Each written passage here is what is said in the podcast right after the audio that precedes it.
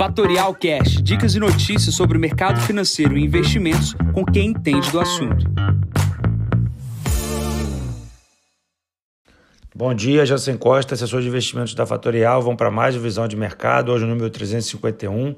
Hoje, dia 3 de setembro, 7h15 da manhã.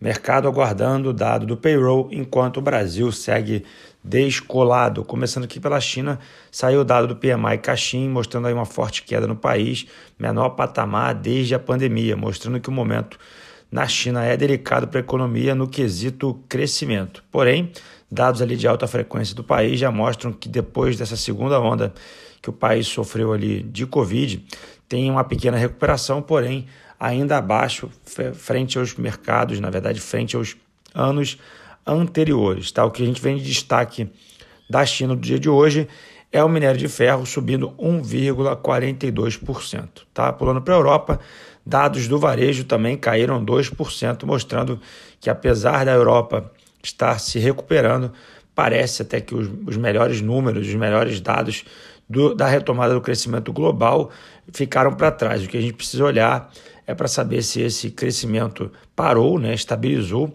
ou obviamente é uma descendente. Se, se ficar na descendente, piora mais ainda o cenário Brasil, né? Brasil esse que segue descolado do mundo. A gente viveu ontem mais um dia de queda uh, na, no, na bolsa aqui brasileira. É, ativos reagindo bastante negativamente àquela proposta de reforma tributária. O mercado claramente não gostou. Eu já comentei ontem como ela afeta ali empresários como eu, da, do, meio, do meio da cadeia, né? pessoas que acabam uh, faturando entre 4 e 800 milhões ano e entre 75 e 80 milhões ano, que são empresas que ficam no lucro presumido. Obviamente as grandes empresas vão ter que se ajustar, mas depende de uma cadeia de serviços que acaba sendo destruída com essa alteração uh, da tributação. Tá? Então a gente tem um cenário de curto prazo aqui no Brasil com bastante incerteza, inflação alta, crise nos poderes, crise hídrica, incerteza fiscal. E a gente vê também é, ontem, é, principalmente o Senado, indo encontro, de encontro uh, a questão do governo. Caiu ontem a MP da questão da reforma trabalhista e o Senado disse que não vota essa reforma tributária. Isso, pelo lado, é até positivo, mas o presidente do Senado parece querer atrapalhar aí uh, os interesses do governo. Tá? Então, a capa do valor hoje mostra essa questão da reforma tributária.